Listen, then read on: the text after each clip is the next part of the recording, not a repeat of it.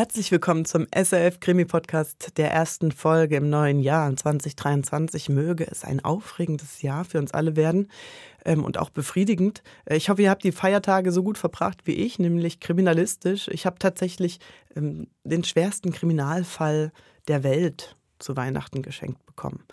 Ähm, das führe ich jetzt nicht weiter aus, das hebe ich mir auf für die nächste Folge, wenn Wolfram wieder da ist, weil ich glaube, er muss mir bei der Lösung helfen. Das haben nämlich bis jetzt erst drei Menschen auf der ganzen Welt geschafft. Gut, aber das sei geparkt.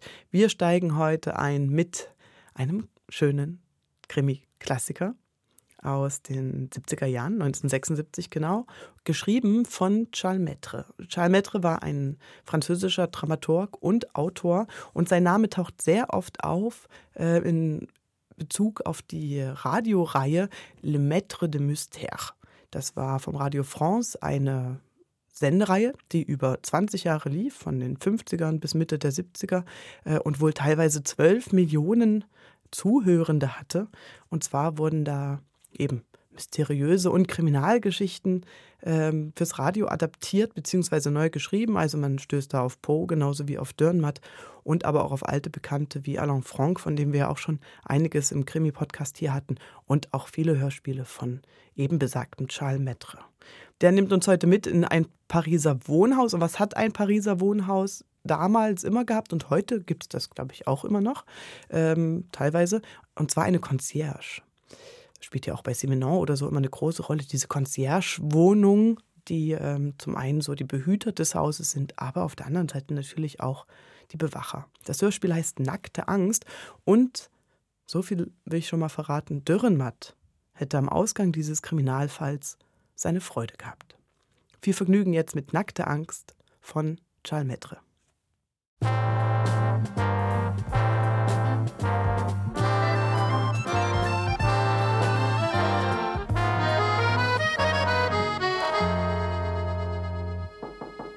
Ja, herein.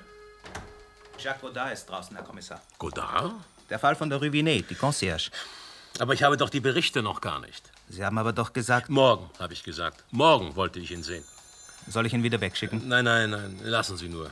Wir kriegen das schon hin. Ist Louvain da? Ich glaube, er ist gerade gekommen. Dann schicken Sie ihn her. Und rufen Sie meine Frau an. Sie soll nicht auf mich warten. Sofort, Herr Kommissar. Guten Tag, Renner. Sie wollten mich sprechen? Ja, kommen Sie, kommen Sie, Louvain. Nehmen Sie Platz. Danke. Die Kollegen vom 16. Bezirk drehen uns da eine komische Geschichte an. Ein Selbstmord, der vielleicht gar keiner ist. Und? Eine Concierge. 28 Jahre alt. Hübsch. Viel mehr weiß ich selbst noch nicht. Ich habe noch keinen ausführlichen Bericht. Ist das so dringend? Nein, aber Ihr Bruder ist draußen. Morier, dieser Trottel, hat das Datum verwechselt und ihn für heute herbestellt. Ja, wenn er schon da ist, sollte man ihn gleich verhören. Gut. Angelique Godard, Moment mal. Ach, hier. 28 Jahre, Rue Vinet, 67, gute Gegend, älteres, aber gut erhaltenes Haus, Gasvergiftung. Die Gasheizung erloschen, aber voll aufgedreht. Auf dem Nachttisch ein Schlafmittel und ein Zettel. Ich bin's leid. Mhm. Unsere Kollegen wollten es gerade als Selbstmord deklarieren. Da kam ihr Bruder an. Er schwor, das sei nicht möglich. Seine Schwester habe keinerlei Grund zum Selbstmord gehabt und so weiter und so weiter und mhm. so weiter. Ja, schöne Bescherung. Ich meine, wenn wirklich ein Verbrechen vorliegt, dann war es jedenfalls sorgfältig geplant. Hat sie allein gelebt? Nein, nein, mit ihrem Bruder zusammen. 23 Jahre alt, seit einem Jahr arbeitslos. Lieber hinter den Mädchen her als hinter einem Job. Naja, ich denke, wir nehmen uns mal fünf Minuten vor, damit wir einen Vorgeschmack bekommen. Soll ich ihn rufen? Ja. Godard, Jacques Godard. Mhm. Monsieur Godard. Ja. Kommen Sie doch bitte herein. Danke. Guten Tag. Guten Tag, junger Mann. Setzen Sie sich. Dankeschön. Ich habe Sie zu einer vorläufigen Abklärung hergebeten. Ich warte noch auf die Berichte von der Staatsanwaltschaft und vom Erkennungsdienst. Arbeiten Sie? Im Moment nicht, nein. Dann sehen Sie zu, dass Sie ab 2 Uhr zu Hause sind. Kommissar Louvain wird im Laufe des Nachmittags bei Ihnen vorbeikommen. Ich muss zum Bestattungsinstitut wegen dem Totenschein. Den Totenschein bringe ich Ihnen mit. Na gut. Jetzt bitte Ihre Personalien. Name, Vorname, Geburtsdatum und Geburtsort. Godard, Jacques. Geboren 26. Oktober 1951 in Paris. in Paris. Beruf? Chauffeurausläufer. Ausläufer. Sie arbeiten nicht gerade oft? Wie es scheint. Ich habe vor zwei Jahren einen Unfall gebaut. Es war nicht meine Schuld. Aber der Chef hat mich trotzdem gefeuert. Und seitdem haben Sie keine andere Stellung gefunden? Das ist nicht so leicht. Die wollen alle, dass man auch noch Automechaniker ist. Vielleicht haben Sie etwas gegen Wagenschmiere. Nein, aber ich habe Automechaniker nicht gelernt. Mhm. Seit zwei Jahren also haben Sie Ihrer Schwester auf der Tasche gelegt. Aber nein, ich arbeite hier und da. So Gelegenheitsjobs. Am liebsten möchte ich wieder eine Stelle als Chauffeur. Autofahren, das ist das Einzige, was für mich zählt. Sieh mal einer an. Und mit Ihrer Schwester haben Sie sich gut verstanden? Ja, sehr gut sogar. Wir hatten gehofft, dass wir bald zusammenarbeiten können. Zusammenarbeiten? Ja. Seit Jahren hat sie jeden Franc gespart, um ein Kaffee zu kaufen. Das war ihr Traum. Und da hätte es natürlich auch für mich Arbeit gegeben. Wissen Sie, was sowas kostet? Ein Kaffee? Meine Mutter hatte Ersparnisse. Nach ihrem Tod hat meine Schwester gesagt, die Portiersloge behalten wir. Da gehen wir nicht raus. Keine Miete zahlen müssen, das macht ganz schön was aus. Bis aufs Essen, wo sie nicht knausrig war, hat sie alles auf die hohe Kante gelegt. Alles was? Naja, was sie verdiente. Wie viele Mieter sind im Haus? Fünf. Was? Naja, ich meine fünf Wohnungen, eine pro Etage. Aber hören Sie, wenn Ihre Schwester bloß mit den Trinkgeldern gerechnet hat, da hätte sie eine Ewigkeit auf ihr Kaffee warten müssen. Noch ein, zwei Jahre, hat sie gesagt. Ich habe es nie genau gewusst, aber ich glaube, unsere Mutter hat uns ganz schön was hinterlassen. Nach den ersten Feststellungen haben die Untersuchungsbeamten auf Selbstmord geschlossen. Und nun? Und nun was? Sie sagen, daran glauben Sie nicht. Nein. Das ist sehr schön, aber Ihre Schwester hat doch einen Brief hinterlassen, stimmt's? Drei Worte auf einem fetzen Papier, das nenne ich keinen Brief. Aber Sie haben die Schrift wiedererkannt. Diese drei Worte sind doch von ihr. Ja. Also? Ich weiß nicht. Ich begreife es nicht. Ich weiß nur, dass sie keinerlei Grund hatte und dass es nicht zu ihr passt. Wenn man Geld hat und sich gerade einen Laden kaufen will, dann schmeißt man doch nicht einfach alles hin. Es gibt sehr reiche Leute, die Selbstmord begehen. Aus persönlichen Gründen. Zum Beispiel Liebesgeschichten. Meine Schwester und Liebesgeschichten. Darüber machte sie sich nur lustig. Mit 28 Jahren? Auch vorher schon. Die Männer sind alle Schweine, hat sie immer gesagt. Gab es niemanden in ihrem Leben? Keine Verlobten? Keine Freund? Nicht, dass ich wüsste. Ja, manchmal kam sie erst spät nach Hause. Aber dafür gab sie mir keine Erklärungen. Ich kann Ihnen nur eins sagen. Wegen einem Mann hätte sie sich bestimmt nicht umgebracht. Nie. Gut, Louvain. Also, Sie glauben nicht an Selbstmord. Nein. Gut. Bleibt die Möglichkeit eines Unfalls. Ein vorübergehender Unterbruch in der Gaszufuhr. Die Heizung geht aus. Nach einer Weile kommt das Gas wieder, strömt ins Zimmer und es kommt zur Gasvergiftung. Ja, und der Zettel auf dem Tisch, der stammt vom Gasmann. Ja, also gut, da ist dieser Zettel. Wie erklären Sie sich den? Das weiß ich doch nicht. Das ist doch nicht mein Bier. Vielleicht. Aber falls es einen Mörder gibt, dann wünschen Sie doch sicher, dass man ihn findet. Natürlich. Mehr nicht? Doch, aber das macht meine Schwester nicht wieder lebendig. Nun seien Sie doch mal logisch. Sie sagen, Ihre Schwester ist ermordet worden. Sie veranlassen eine Untersuchung. Ich sage, sie hatte keinen Grund, Selbstmord zu begehen. Ich kann nicht an Selbstmord glauben, das ist alles. Also gut. Hat es im ganzen Haus Gas? Ja. Wenn es also einen Unterbruch gegeben hätte, dann müssten die anderen das auch bemerkt haben. Es hat keinen Unterbruch gegeben. Und im Übrigen habe ich, was das angeht, meine eigene Ansicht. Ach. Dann erzählen Sie, wir hören. Die Gaszähler im Keller, die sind in einem Schrank. Ja. Um die Dinger abzustellen, damit die Gasöfen ausgehen und dann das Gas wieder aufzudrehen, dazu braucht man wahrhaftig kein Fachmann zu sein. Mhm. Sagen Sie, ist Ihnen bekannt, ob Ihre Schwester Feinde hatte? Feinde? Nein. Sie war nicht immer umgänglich, aber Feinde? Wie standen die Mieter zu ihr? Oh, das kommt darauf an. Da gibt's solche und andere. Das Einzige, worin sie sich alle gleich sind, das sind die Moneten. Davon haben alle mehr als genug.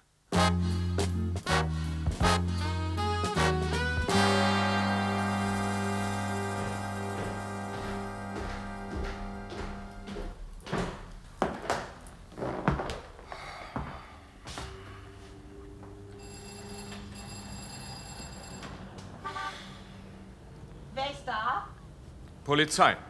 Wegen einer Auskunft. Polizei? Ja.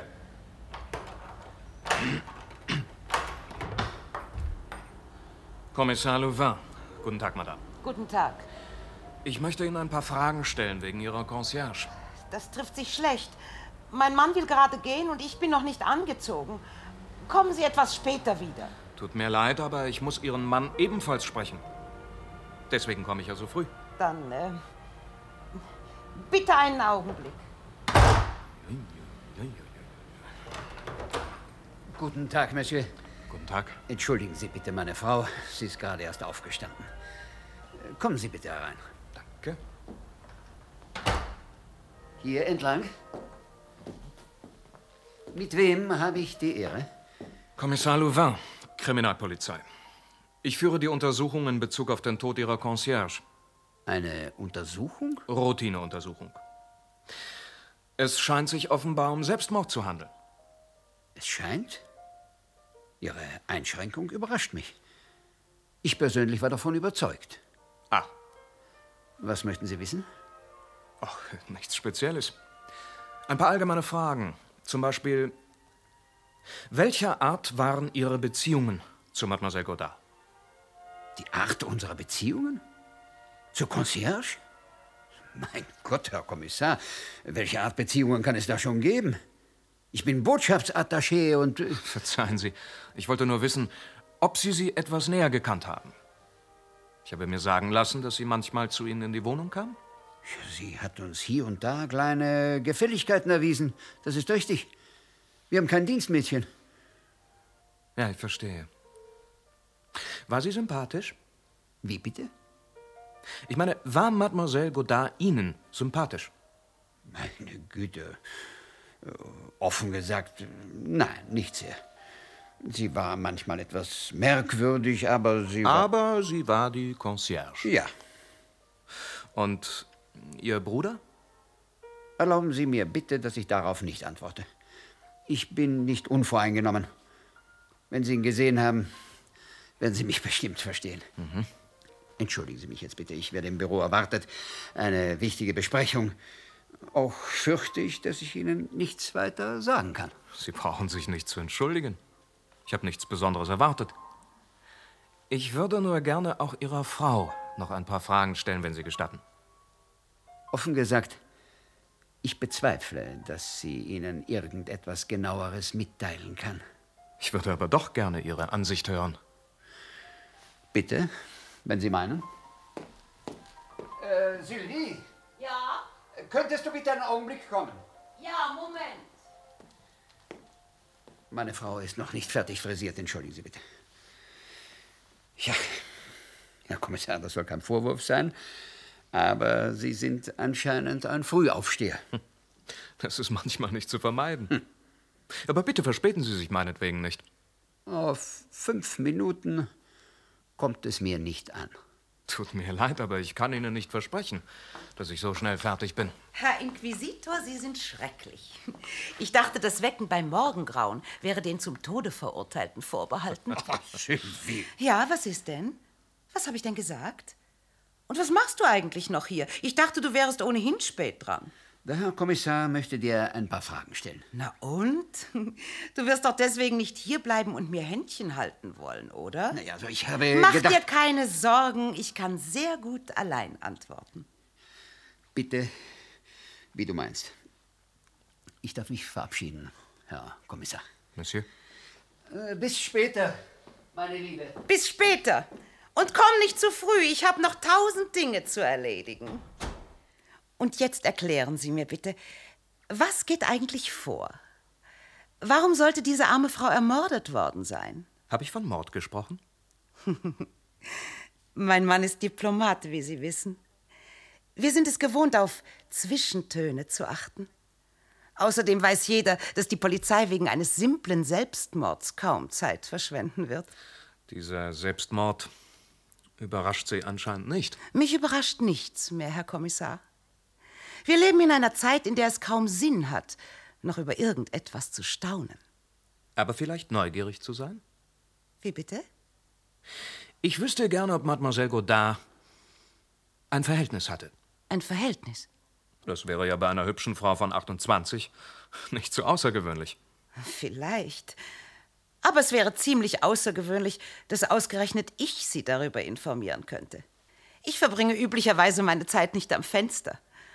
Und im Übrigen ist die Sache ganz einfach. Ob Concierge oder Mieter, ich weiß nichts. Und ich kenne niemanden in diesem Haus. Das nenne ich eine kategorische Antwort. Nur frage ich mich dann, warum Ihr Mann sich offenbar so scheute, uns allein zu lassen. Was wollen Sie damit sagen? Oh, nichts, Madame. Nichts. Nehmen wir einfach an, ich. Äh, ich hätte auch auf Zwischentöne geachtet.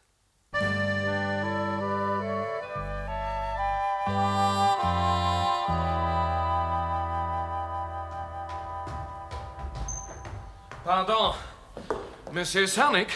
Ja. Kommissar Louvain, Kriminalpolizei. Ich wollte gerade zu Ihnen. Worum geht es? Um Ihre Concierge. Ja, natürlich. Wollen Sie hereinkommen? Wenn es Ihnen nichts ausmacht, es wäre mir lieber. Bitte? Danke. Hier gleich geradeaus. Was möchten Sie wissen, Herr Kommissar? Zunächst einmal, hat der Selbstmord von Mademoiselle Godard Sie überrascht? Wenn man die Gründe nicht kennt, ist ein Selbstmord immer mehr oder weniger überraschend, vor allem in dem Alter. Aber Sie glauben daran? Was soll ich Ihnen sagen? Man hat uns mitgeteilt, dass die Concierge Selbstmord begangen hat, dass sie den Gashahn geöffnet und einen Brief hinterlassen hat. Auf den ersten Blick sehe ich wirklich nicht, was daran so außergewöhnlich sein sollte. Kannten Sie sie gut? Gut, das wäre zu viel gesagt. Ein bisschen besser als die anderen Mieter vielleicht. Weil sie meine Kundin war. Ihre Kundin? Ich bin Versicherungsvertreter. Sie hat sich kürzlich wegen einer Lebensversicherung an mich gewandt. Sie hat eine Lebensversicherung abgeschlossen? Ja. Über wie viel? 100.000 Francs. 100.000? Nicht schlecht. Und wer ist der glückliche Nutznießer? Ihr Bruder. Nur hat er nichts davon, denn bei Selbstmord wird ja die Police nicht ausbezahlt. Wusste er Bescheid? Ich kann das nicht mit Bestimmtheit sagen, aber. Nein. Das würde mich eigentlich wundern. Warum? Ich glaube nicht, dass seine Schwester beim Abschluss dieser Versicherung an ihn gedacht hat. Ich verstehe nicht. Ja, natürlich. Es klingt ein bisschen paradox, aber wenn man Lebensversicherung sagt, denken die meisten Leute zunächst an den Todesfall. Dabei vergisst man, dass der Großteil der Versicherungsnehmer hofft, zum vereinbarten Termin die fällige Summe selber zu kassieren. Und Mademoiselle Godard war, so jung sie auch war, gewissenhaft und weitsichtig genug. Hm. Hatte sie Ihnen von ihrer Absicht erzählt, ein Café zu kaufen? Ja, sicher. Das war ihre fixe Idee. Und hatte sie Geld? Zweifellos. Ich glaube, ihre Mutter hatte ihr etwas hinterlassen. Das sie möglicherweise unter ihrer Matratze versteckt hielt. Oh nein, das bestimmt nicht. Ich sagte Ihnen ja, sie war sehr ordentlich. Soviel ich weiß, hatte sie ein Sparbuch und äh, einen Safe auf der Bank. Ach, einen Safe? Wahrscheinlich hat sie darin Bargeld aufbewahrt. Ein weit verbreiteter Irrtum. Eine Sekunde. Rühren Sie sich nicht. Aber was haben Sie denn? Kommen Sie doch herein, Madame. Hier können Sie viel besser hören. Sind Sie verrückt? Was fällt Ihnen denn ein? Habe ich vielleicht nicht das Recht zu atmen? Doch, doch, Oh, nur sollten Sie doch- sich dabei nicht bücken. Oh, Das erschwert sowas. das Atmen. Oh, Außerdem ist es nutzlos. Mein Schloss hat kein Guckloch. Was ist denn los? Ich stelle Ihnen Madame de la Chaume vor, Herr Ich Kommissar. In gewissem Sinne ist sie die wahre Concierge in diesem Haus. unverschämter Kerl, Sie. Ihr Vokabular ist ein bisschen anachronistisch, aber Ihre? Neuigkeiten sind hochaktuell, Aber Herr Kommissar. Darauf können Sie sich Ein verlassen. armer Tropf sind Sie. Madame, ich bitte Sie. Aber das ist doch... Madame. Also, ich, äh, ich sehe Sie sicher später noch einmal, Monsieur Cernik. Da Sie es eilig haben, bitte, gehen Sie jetzt. Gut. Danke, Herr Kommissar. Und nun zu Ihnen, Madame. Ja, ich wollte... Madame, Sie- ich war gerade im Begriff, Sie Ja, aufzusuchen. dann kommen Sie doch bitte hinauf. Ich wäre erfreut, wenn ich Ihnen behilflich sein könnte. Gut, gehen Sie schon voraus, ich komme gleich nach. Ja, Äh, wo kann ich Sie erreichen, Monsieur Cernik, falls es nötig sein sollte? In meinem Büro. Hier meine Karte. Danke. Ich wünsche Ihnen viel Vergnügen, Herr Kommissar. Viel Vergnügen.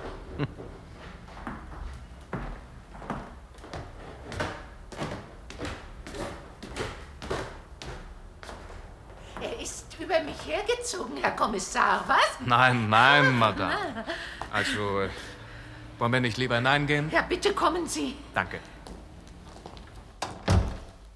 Aber schauen Sie sich nicht so genau um. Meine Wohnung ist noch nicht aufgeräumt. Ach, Darf ich Ihnen eine Tasse Kaffee anbieten, Herr Kommissar? Nein, danke. Ich habe nicht viel Zeit. Nicht viel Zeit? Im Eiltempo werden Sie die Wahrheit bestimmt nicht erfahren. Das dürfen Sie mir glauben. Kennen Sie denn die Wahrheit? Oh, ich weiß eine ganze Menge. Angefangen bei dem Kerl, mit dem Sie eben gesprochen haben. Ein komischer Kauz. Warum? Er ist 40, Herr Kommissar, und dazu Junggeselle. Aber in all den drei Jahren, die er hier wohnt, hat er noch nie Damenbesuch gehabt. Na ja, und? Ein Mann ohne Freundin. Da weiß man doch, was das bedeutet, oder? Madame, ich muss Sie bitten, vorsichtiger zu sein. Schön, reden wir nicht mehr davon. Schließlich ist es ja nicht meine Sache, den Mörder zu finden, nicht wahr? Sie glauben also, dass Mademoiselle Godard ermordet worden ist. Ich bin sogar überzeugt davon. Und darf ich fragen, warum?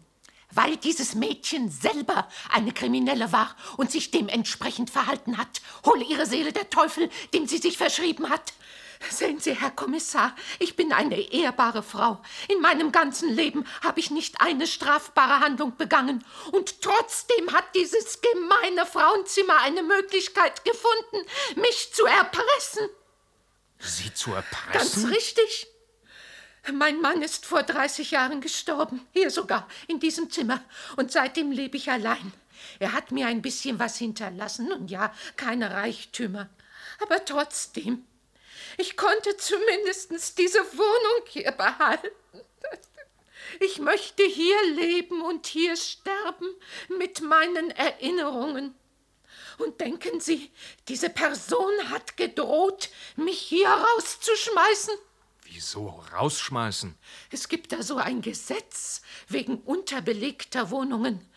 Danach bin ich offenbar zu alt, um diese zwei Zimmer hier für mich allein zu bewohnen. Aber das ist doch lächerlich. Dieses Gesetz wird nur in ganz besonders extremen Fällen angewandt. Schon möglich, ich weiß es nicht. Aber diese Person hat alles unternommen, damit ich hier raus sollte. Oder aber zumindest einen Untermieter aufnehmen. Moment. Um hier bleiben zu können, haben Sie ihr Geld gegeben? Sie nahm 500 Francs dafür jeden Monat. 500 Francs? Haben Sie sich da nicht erkundigt? Es gibt doch Ämter für sowas. Wenn man allein ist und in meinem Alter, wissen Sie, das Beste ist immer noch nicht aufzufallen. Nun ja. All das ist natürlich ärgerlich. Ihre Concierge hat Sie also erpresst. Oh, ja, ja. Wir werden sehen, ob sie noch andere Opfer hatte. Doch kommen wir auf Ihren Tod zurück. Warum sind Sie so sicher, dass sie ermordet worden ist? Weil sie am Abend vor ihrem Tod bei mir war, um ihr Geld zu kassieren. Und das bestimmt nicht, um ihre eigene Beerdigung zu bezahlen. Das können Sie mir glauben.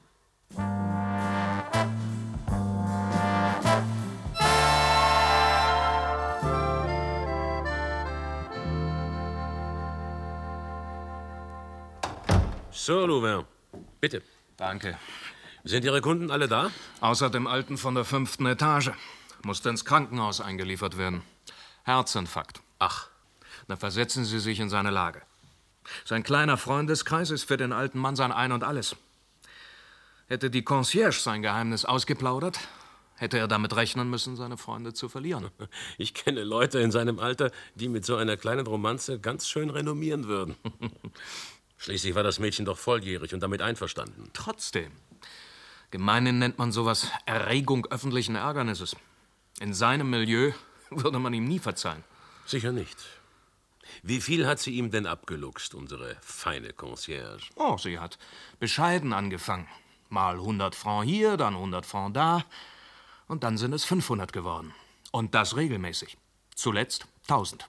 Seit mehr als zwei Jahren hat er ihr an jedem Monatsende 1000 Francs bezahlt. Und sie sprach bereits von Erhöhung. Bei diesem Verfahren brauchte sie weiß Gott keine 50 Mieter. Fragt sich nur noch, ob alle daran glauben mussten. Es sieht ganz so aus. Nach den 300.000 Francs zu schließen, die sie im Safe hatte. Ja, sie war ganz schön raffiniert. Auf ihr Sparbuch zahlte sie ab und zu nur ein paar Hunderter ein. Alles andere kam in den Safe. Wertpapiere, Bargeld, Goldstücke. Sie wissen immer noch nicht, ob Ihr Bruder darüber auf dem Laufenden war? Nein. Aber gerade das möchte ich gerne wissen. Wenn Sie einverstanden sind, fangen wir mit ihm an. Dass er zwei Jahre lang von all dem nichts erfahren haben sollte, das wundert mich.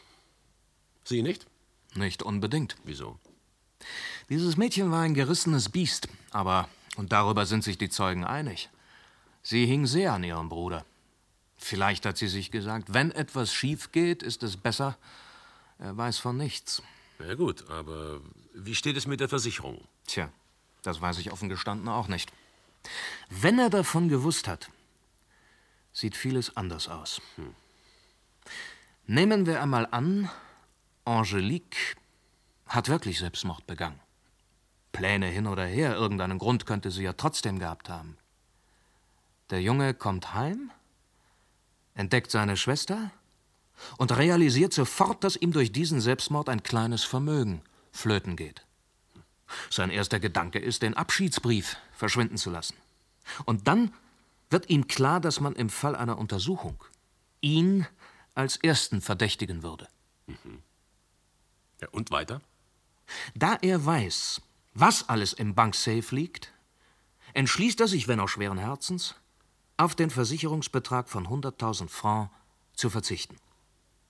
Er lässt den Brief also liegen, schwört aber, dass seine Schwester sich unmöglich umgebracht haben kann. Damit schlägt er zwei Fliegen mit einer Klappe. Das heißt? Einmal schützt er sich vor jedem Verdacht. Denn wenn er seine Schwester getötet hätte, würde er sich ja wohl hüten, eine Untersuchung ins Rollen zu bringen. Und dann, man weiß ja nie, gibt es zudem eine kleine Chance, die Versicherungssumme doch noch zu kassieren. Ja, wie denn? Der Richter könnte auf Mord schließen, auch ohne den Täter zu haben. In diesem Falle wäre die Versicherung verpflichtet zu zahlen. Ja, das wäre eine Möglichkeit, sicher. Trotzdem, ist er raffiniert genug, um das alles ausgeklügelt zu haben? Genau das ist die Frage. Auf den ersten Blick sieht er ganz harmlos aus. Und dann wieder. Ich weiß nicht. Wir können ihm ja ein bisschen dichter auf den Leib rücken. Vielleicht ja. Also los. Ich lasse Ihnen freie Hand. Gut. Monsieur Godard, bitte. Danke.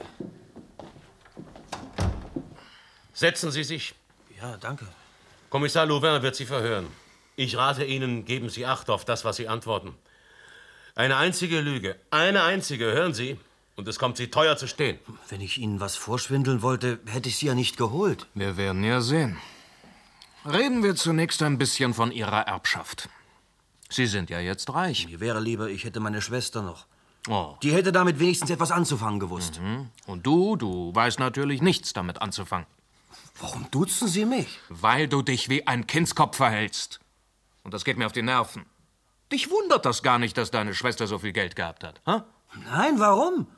Ich habe ja immer gewusst, dass wir Ersparnisse hatten. Ersparnisse? Fast 300.000 Francs. Das nennst du Ersparnisse? Da war doch das Geld von meiner Mutter mit dabei. Das habe ich Ihnen doch schon erzählt. Wie viel? Weiß ich nicht. Meine Schwester hat es mir nie gesagt. Und du bist nie auf den Gedanken gekommen, deinen Anteil zu verlangen? Nein. Du lügst. Du hast dir gedroht, du wolltest dein Teil, um dir damit ein Auto zu kaufen. Dafür gibt es Zeugen. Na ja, schön. Wegen dem Wagen hatten wir immer wieder Krach. Sie sagte, wir würden ihn zur gleichen Zeit kaufen wie das Café, vorher nicht. Bleiben wir ein bisschen bei diesem fabelhaften Café. Was sagt denn das Steueramt dazu? Das, das Steueramt? Eine Concierge, die bisher kaum Steuern gezahlt hat und nun plötzlich einen größeren Laden kauft. Glauben Sie nicht, dass das Verdacht erregt? Also erstens hätten wir nicht bar bezahlt. Dann wäre meine Schwester die Mieter angegangen. Die hätten gesagt, sie hätten es uns geborgt. Und Sie glauben, das hätten die gemacht? Warum nicht? Für Gefälligkeiten, die nichts kosten, sind die Reichen immer zu haben. Sag mal, du hast doch nicht etwa die Absicht, uns auf den Arm zu nehmen. Nein, warum? Und die Gefälligkeiten deiner Schwester? Waren die vielleicht umsonst? Weiß ich doch nicht. Spielen Sie nicht den Naiven! Auch wenn Sie nicht sehr neugierig sind, dumm sind Sie nicht. Wie viel verdiente Ihre Schwester? Weiß ich nicht. Sie sagte nur, bei den Trinkgeldern und der freien Wohnung wäre es eine gute Stellung. Und das hat Sie nie gewundert? Sie haben sich nie Fragen gestellt? Ich und mir Fragen stellen. Natürlich wolltest du lieber nichts wissen. Was nicht wissen? Hör endlich auf mit dem Theater! Deine Schwester war ein verdammtes Luder. Sie hat das ganze Haus erpresst. Wusstest du das etwa nicht? Meine Schwester war meine Schwester. Was sie getan hat, ist mir egal. Ich frage dich, ob du davon gewusst hast. Nein, ich schwöre Ihnen, nein. Ich weiß nur, dass sie von den Mietern immer gesagt hat, das wären alles Idioten und sie könne mit ihnen machen, was sie wolle. Sie hat mir nie gesagt, wieso und warum, und ich habe sie nicht gefragt. Sie mochte es nicht, wenn man sich in ihre Angelegenheiten mischte. Und die Mieter, wie waren die zu ihr? Soweit ganz nett. Sie ging manchmal zu ihnen in die Wohnung, was trinken oder eine Zigarette rauchen. Oft? Keine Ahnung. Ich war nicht immer da. Ein Glück für dich. Das hat dir wahrscheinlich das Leben gerettet. Wo warst du, als deine Schwester starb? Bei. bei Freunden. Was ist los? Warum weinen Sie? Wenn ich zu Hause gewesen wäre, wäre sie vielleicht nicht gestorben. Sie hat mich immer angeschnauzt, wenn ich nicht nach Hause kam. Kam das oft vor? Ja, fast jeden Samstag. Wussten die Mieter das? Allerdings. Wenn sie mich anbrüllte, hörte man's durchs ganze Haus. Hat sie dich auch mal schriftlich angeschnauzt? Schriftlich? Nun ja. Ein Zettel geschrieben, den sie dann wütend und müde vom langen Warten dir aufs Bett gelegt hat. Einen Fetzen Papier, auf den sie zum Beispiel geschrieben hatte, ich bin's leid. Das ist doch nicht Ihr Ernst. Was soll das heißen? Das heißt, dass wir dir noch eine ganze Menge Fragen zu stellen haben. Aber erst werden wir dich ein bisschen nachdenken lassen. Maurice, Herr Kommissar, passen Sie auf ihn auf und lassen Sie ihn nicht aus den Augen. Und wenn er Sperenzchen macht, Handschellen.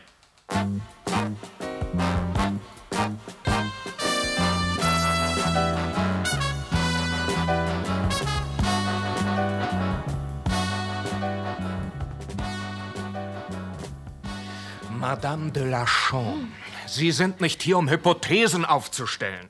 Sie haben unsere Fragen beantwortet, wir danken Ihnen und jetzt können Sie bitte nach Hause gehen. Gut, gut. Nur wenn Sie gar nicht die Absicht hatten, zuzuhören, wüsste ich gerne, warum Sie mich vorgeladen haben. Madame, Ihre Informationen sind uns sehr wertvoll.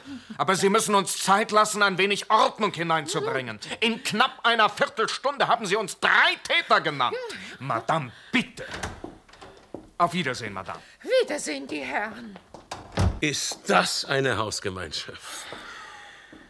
Wie viele Etagen bleiben uns noch? Zwei. Die interessantesten, meiner Meinung nach. So. Haben Sie endlich auch an die Leute im zweiten Stock gedacht? Sind seit drei Monaten in Amerika.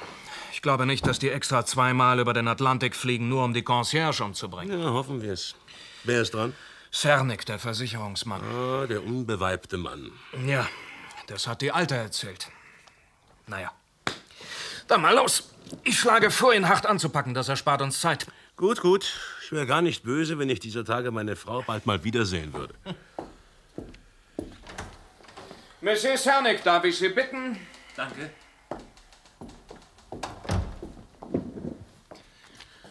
Guten Tag, Monsieur. Kommissarin guten Tag. Monsieur, bitte setzen Sie sich. Danke sehr. Sie sind dran, Nummer.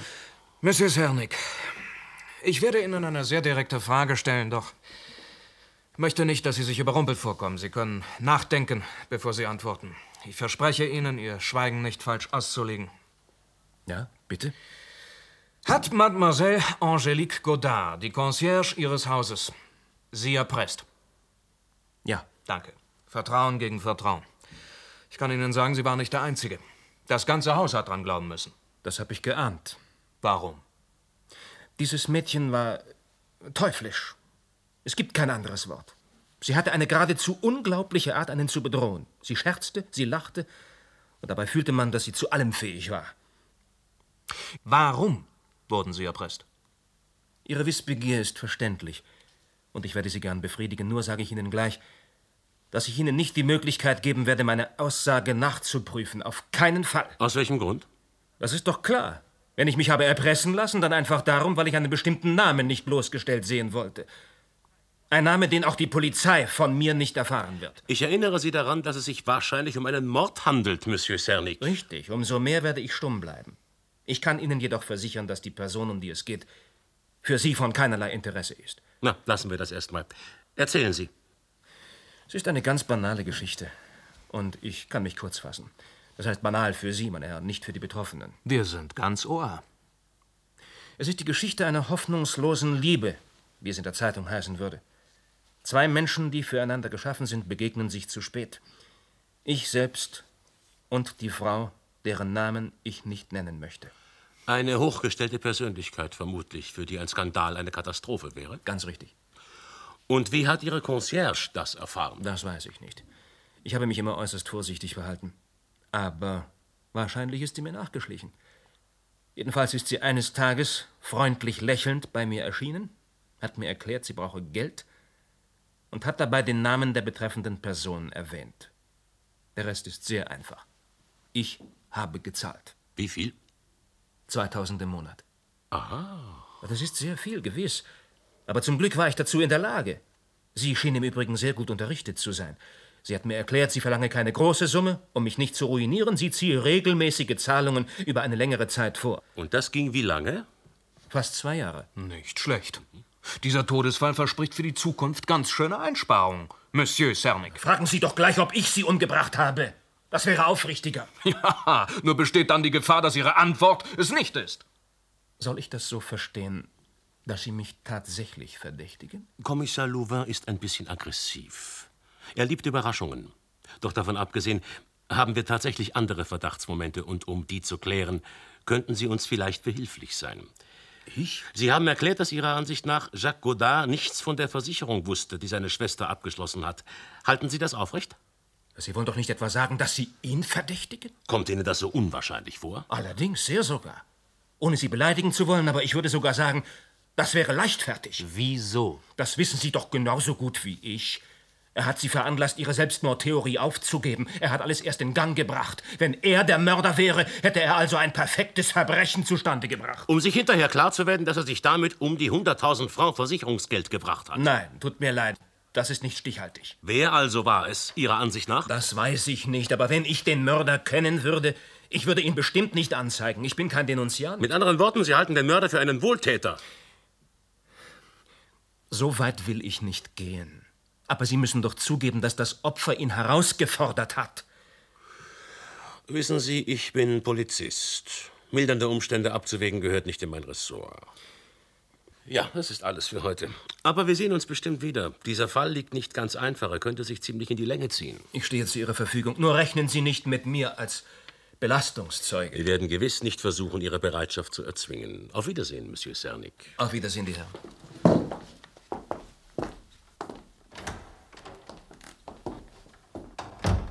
Was meinen Sie, Louvain?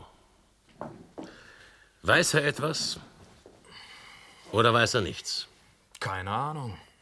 Und wenn ja, wird es uns bestimmt nicht auf die Nase binden. Sein Standpunkt ist immerhin begreiflich. Nur hilft uns das nicht weiter. Fünf vor zwölf.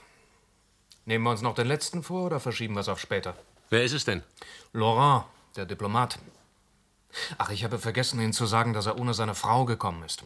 Scheint krank zu sein. Glauben Sie, dass bei ihm etwas herauskommt? Zumindest erfahren wir, ob auch er auf Angeliques Liedchen hereingefallen ist. Dann genügen wohl fünf Minuten. Na gut. Monsieur Laurent, kommen Sie doch bitte herein. Danke. Guten Tag. Das hier ist Kommissar Renard, der die Untersuchung leitet. Herr Kommissar. Guten Tag, Monsieur. Ich hatte auch Ihre Frau vorgeladen, wenn ich mich nicht irre. Sie ist krank. Hier ist das ärztliche Attest. Danke. Bitte, Louvain. In Anbetracht, dass Sie in Diplomatenkreisen verkehren, durften Sie harte, brutale Fragen kaum schätzen, Monsieur Laurent. Ich äh, verabscheue Härte und Brutalität in allen Formen, Monsieur. Sie haben ganz recht. Und wenn man Zeit dazu hat, sind Höflichkeiten entschieden vorzuziehen. Trotzdem, Ich wüsste gern, aus welchem Grunde Ihre Concierge Sie erpresst. Äh, wie bitte? Und bei dieser Gelegenheit auch, wie viel sie von Ihnen verlangte. Wenn das ein Scherz sein soll. Wir haben hier keine Zeit zum Scherzen. Bitte antworten Sie. Ich muss doch bitten, mir gegenüber einen anderen Ton anzuschlagen. Ich empfehle Ihnen zu antworten, Monsieur Laurent. Ich weigere mich nicht zu antworten. Äh, nur wüsste ich gern, worum es geht. Das will ich Ihnen gerne sagen. Mademoiselle Godard, Ihre charmante Concierge, war eine Erpresserin. Sie betrieb dieses Geschäft ganz planmäßig. Von Etage zu Etage, sozusagen. Ja, aber ich habe keine Ahnung. Einen Augenblick, ich bin noch nicht fertig. Ich gebe Ihnen zwei Minuten Zeit, um uns Ihren Vers vorzutragen. Wenn Sie sich weigern, können Sie gehen. Nur sage ich es Ihnen gleich. Ich setze Himmel und Hölle in Bewegung und ich werde erfahren, warum Sie erpresst wurden. Also, zwei Minuten. Gut. Kann ich mich äh, wenigstens auf Ihre Diskretion verlassen, meine Herren? Wir machen unsere Arbeit, Monsieur Laurent. Wir sind nicht ohne Grund neugierig, glauben Sie mir. Ich werde das Möglichste tun, damit Ihr Geheimnis ein Geheimnis bleibt. Ich danke Ihnen. Mein äh, Geheimnis ist nicht so schwerwiegend. Ich glaube, ich kann offen davon sprechen. Ich bitte Sie. Äh, Sie werden vielleicht sogar lächeln, denn es handelt sich um meine Frau und um eine Krankheit, über die die Leute oft lachen. Meine Frau ist Kleptomanin, Herr Kommissar. Kleptomanin? Ja, ja. Wir haben die besten Spezialisten aufgesucht. Es ist nichts zu machen. Die Anfälle kommen zum Glück ziemlich selten und zeichnen sich manchmal auch schon vorher ab. Mitunter aber tritt der Anfall völlig unerwartet auf. Dann verliert meine Frau äh, jede Kontrolle. Sie ist zum Beispiel in einem Laden und plötzlich, äh, da stibitzt sie etwas. In äh, Anbetracht des geringen Wertes der entwendeten Gegenstände habe ich die Sache bisher immer in Ordnung bringen können. Es hat nie einen Skandal gegeben. Meine direkten Vorgesetzten sind außerdem im Bild und haben mir sogar oft geholfen. Aber sie können kein Risiko eingehen. Das ist verständlich. Für mich heißt das, keine Chance, mit einem Auslandsposten betraut zu werden. Monsieur Laurent, bitte verzeihen Sie, ich äh, ich wollte Ihnen nicht zu nahe treten. Wissen Sie, wie Angelique Godard von dieser Krankheit Ihrer Frau erfahren hat? Die hat ganz einfach meine Post aufgemacht. Dabei ist sie auf den Brief eines befreundeten Arztes gestoßen, der mir in dieser Sache Ratschläge erteilte. Sie ist dann bei mir erschienen, ohne sich auch nur die Mühe zu machen, den Brief wieder zuzukleben. In diesem Augenblick hätte ich sie umbringen können. Naja, ich meine. Schon gut, schon gut, Monsieur Laurent, schon gut. Keine Sorge. Sie haben ja gesagt, in diesem Augenblick.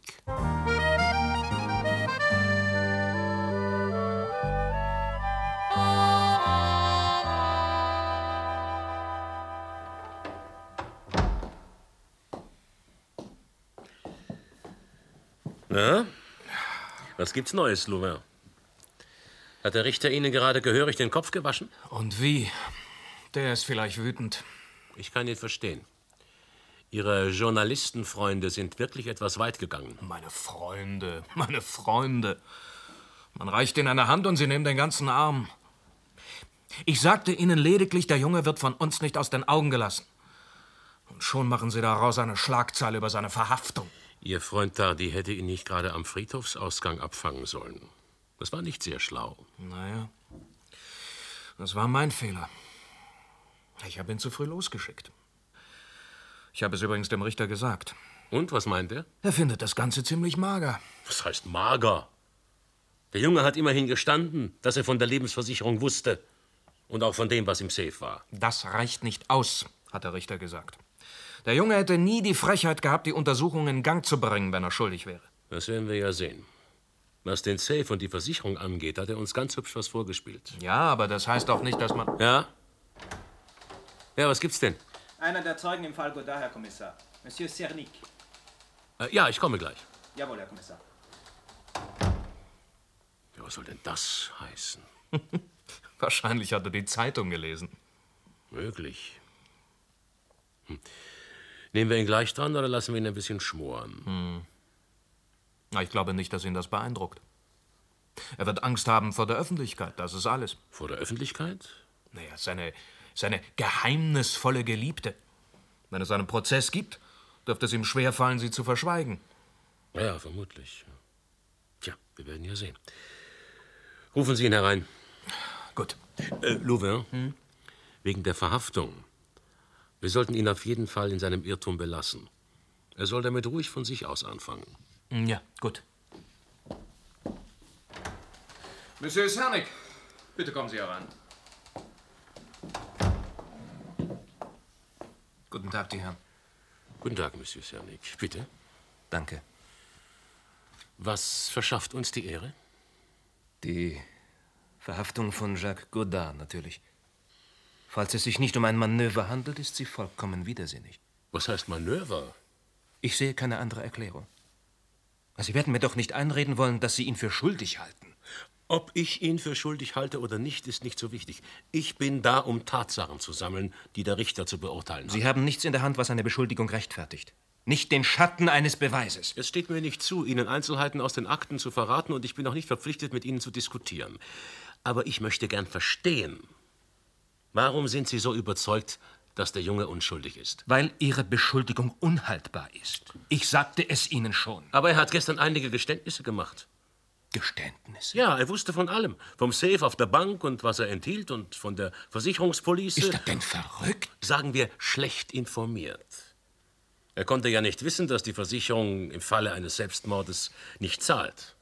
Oder aber er wusste es und hat sich für zu schlau gehalten. Er hat es zu gut machen wollen. Eine bloße Annahme, höchstens eine Vermutung, mehr nicht. Wenn mehrere Vermutungen zusammenkommen, haben sie in den Augen des Gerichts oft Beweiskraft, Monsieur Cernik. Vor den Geschworenen hätte Godard alles gegen sich. Faul, geldgierig, arbeitslos. Und was noch schlimmer ist, er war der Einzige, der den Schlüssel zur Portiersloge besaß. Und wahrscheinlich auch der Einzige, für den seine Schwester wütend auf einen Zettel kritzeln konnte, ich bin's leid. All das wird schwer wiegen. Glauben Sie mir. Sie meinen also, dass. dass er tatsächlich angeklagt wird? Höchstwahrscheinlich, ja. In diesem Falle kann ich Ihnen nicht gratulieren, meine Herren. Angelique Godard habe ich umgebracht. Wie bitte? Was sagen Sie da? Die drei Worte Ich bin's leid waren nur die Hälfte einer Nachricht, die Angelique Godard unter meine Tür geschoben hatte. Auf dem anderen Teil des Zettels hatte sie ebenso wütend drei weitere Worte hingeworfen. Morgen letzter Termin. Letzter Termin? Um die 20.000 Francs zu zahlen, die sie verlangte. Sie hatte mir eine Frist von zwei Wochen gesetzt, um sie aufzutreiben. Es wäre mir vielleicht auch gelungen, doch wozu? Die Erpresserei hätte kein Ende genommen. Um zu verhindern, dass sie noch mehr Schaden stiftet, war ich zu allem bereit. Ich glaube, die drei Worte haben dann schließlich den Ausschlag gegeben. Ich bin's leid. Ich habe mir gedacht, das könnte eventuell als Abschiedswort ausgelegt werden. Ja, aber. Ja, aber wie kam dann der Zettel in die Wohnung von ihr? Ich habe ihn am Morgen früh hingelegt. Ihre Wohnung hatte ein ganz gewöhnliches Schloss. Ich hatte mir einen Passepartout zurechtgemacht, mit dem ich öffnete. Das heißt, Sie sind in Ihre Wohnung gegangen, als sie schon tot war? Gezwungenermaßen. Ich durfte doch nicht riskieren, dass sie davonkommt und den Zettel findet. Und das alles, um einen Skandal zu vermeiden um einer gewissen Dame ein ungestörtes, geruhsames Leben zu sichern. Sie haben kein Recht, so etwas zu sagen. Die Dame, um die es sich handelt, verdient keinen Skandal, der übrigens ihre ganze Familie treffen würde. Angelique Godard war nur eine armselige, zu allem fähige Kreatur. Sie sind nicht weit davon entfernt, sich für die Justiz in Person zu halten. Ich sage nur, dass ich zwischen dieser skrupellosen Erpresserin und der Frau, die mir alles bedeutet, keine andere Wahl hatte. Noch einmal vor dieselbe Entscheidung gestellt, würde ich mich genau gleich entscheiden. Was ich bedauere ist, dass die Sache missglückt ist. Das ist alles. Wenn Ihr Bruder nicht so halsstarrig gewesen wäre, wenn man die Tat als Selbstmord anerkannt hätte, es wären alle glücklich gewesen. Cernik, deswegen einen Mord zu begehen. Ich habe es nicht aus Eigennutz getan. Das ist leicht gesagt. Doch wie auch immer, das Einzige, was Sie schließlich erreicht haben, ist, den Skandal zu verhundertfachen. Wieso? Wieso? Ja, Sie glauben doch nicht etwa, dass das Gericht sich mit Ihren Aussagen zufrieden geben wird. Sie wird beim Prozess eine wichtige Rolle spielen, die Dame Ihres Herzens. Und nicht nur im Hintergrund. Glauben Sie im Ernst, ich wäre so weit gegangen, einen Mord zu begehen, wenn das die Folgen sind, Herr Kommissar? Nein, Sie werden keine Gelegenheit haben, diese Frau in Ihre Untersuchungen mit einzubeziehen. Denn es wird keinen Prozess geben. Glauben Sie? Als Versicherungsvertreter weiß ich auch einiges über das Strafrecht. Wenn ich mich recht erinnere, bestimmt das Gesetz, dass der Tod des Schuldigen die Justiz außer Tätigkeit setzt. Der Tod des Schuldigen? Sarnik! Sie werden doch nicht. Morgier, Morgier! Herr Kommissar! Ein Arzt, schnell! Jawohl, Herr Kommissar! Nicht mehr nötig. Er ist tot. Mitten ins Herz. Das war wirklich nicht vorauszusehen. Nein. Aber im Grunde ist es vielleicht gut so. Meinen Sie nicht?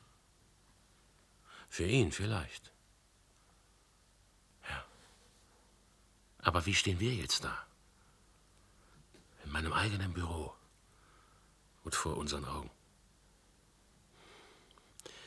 Jetzt haben Sie Ihre Schlagzeilen. Die Journalisten. Oh ja. Aber keine Angst, Renard. Das wird uns nicht arbeitslos machen.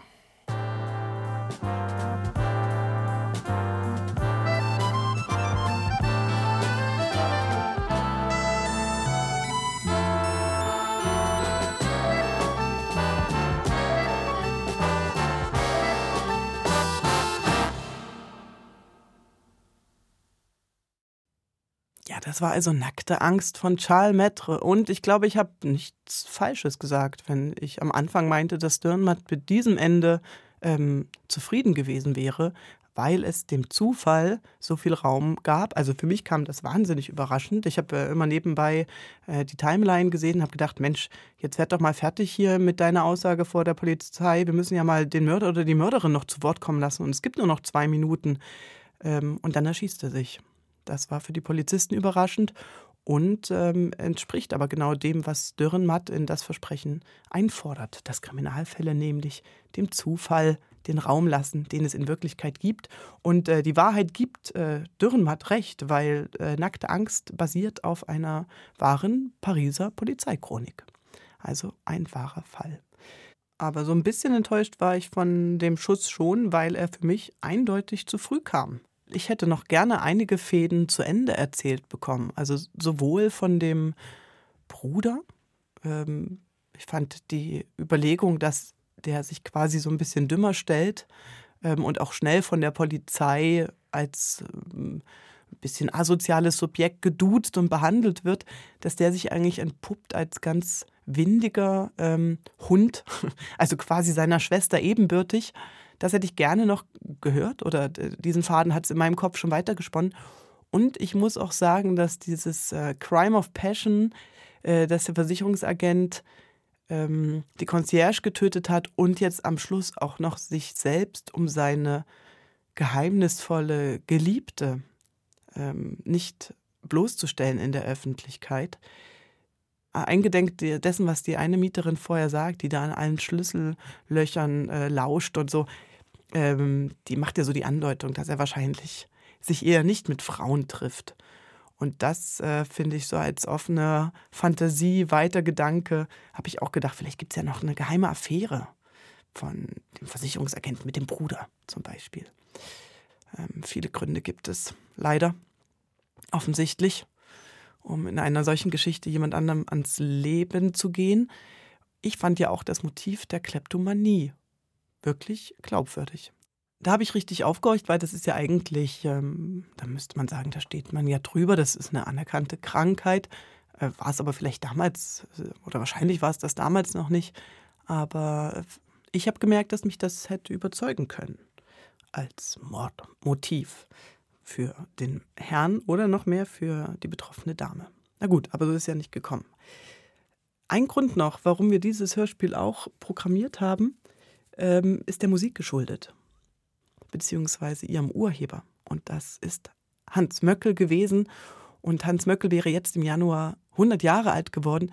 Und ähm, er hat über 30 Jahre lang ähm, beim Schweizer Radio das Unterhaltungsorchester geleitet und äh, ganz viele Musiken komponiert und Musicals und Schlager und muss wahnsinnig bunte, tolle Abende äh, an Silvester und sowas gemacht haben.